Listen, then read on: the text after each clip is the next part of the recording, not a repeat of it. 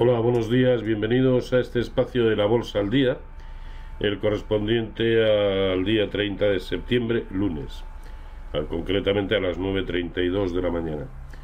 Eh, bien, la semana anterior terminó simplona, eh, sin grandes movimientos, eso sí, muy próximos todos los índices a máximos muy importantes, y esta comienza prácticamente igual, en realidad el mercado europeo, que ya digo lleva 33 minutos de negociación, a duras penas está neutral. Los, el conjunto de los índices más o menos están en los mismos niveles que cerraron el viernes, a excepción del IBEX, que es el que está tratando de, romper eh, por encima de los 9.210 y que sin duda es el que más camino eh, potencial tiene al alza.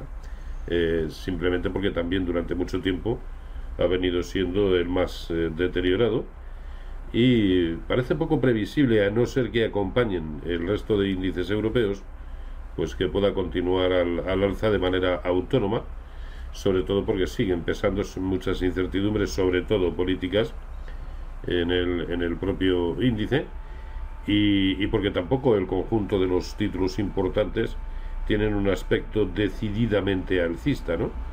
Telefónica eh, a duras penas se mantiene eh, por encima del soportazo que presenta en 680, pero está titubeando en, formar eh, otro, otro tirón alcista.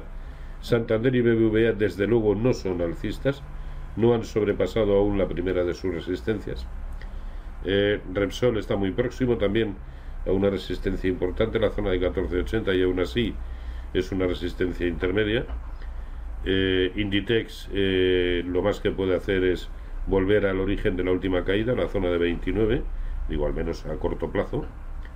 En fin, que no se dan, a mi entender, los condicionantes para pensar, eh, insisto, sobre todo en la medida en que el resto de índices no acompañan, no se dan los condicionantes para comprar con, alegría y sobre todo con vocación de, de permanencia, porque el DAX observen muy próximo también con un recorrido potencial escaso, hasta los máximos que determinaron la última caída, o en el caso del K40, fíjense que próximos a niveles eh, que no se veían desde hace muchísimos años, o el Eurostox 50 exactamente igual, también en resistencias importantes. Por otro lado, el índice sectorial bancario europeo, que sí podría, de hecho es el que está proporcionando un cierto respiro a las, a las bolsas, por cuanto después de haber perdido este soporte, lo ha recuperado de manera inmediata y vamos a ver si tiene fortaleza para ir a buscar las resistencias de donde procede.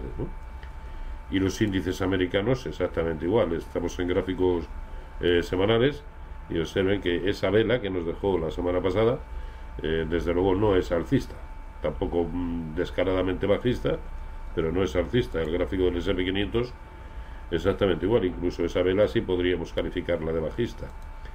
Nasdaq 100, esta vela sí podemos calificarla de bajista. Y el Nasdaq Composite incluso más, puesto que ha terminado por debajo de niveles que no se veían hace tiempo y cerrando también ese hueco alcista.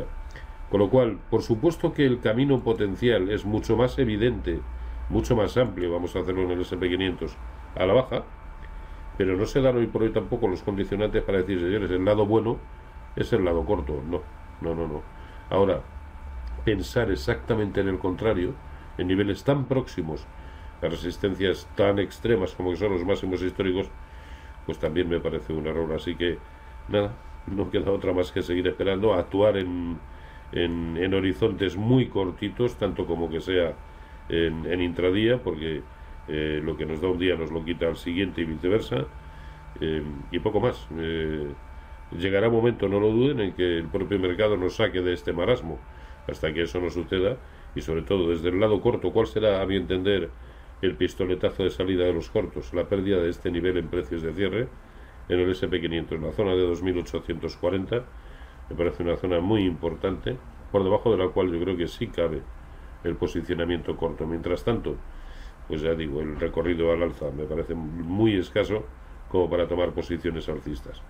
En fin, eh, poco más, a ver cómo se desarrolla la semana y entre tanto feliz negocio como siempre.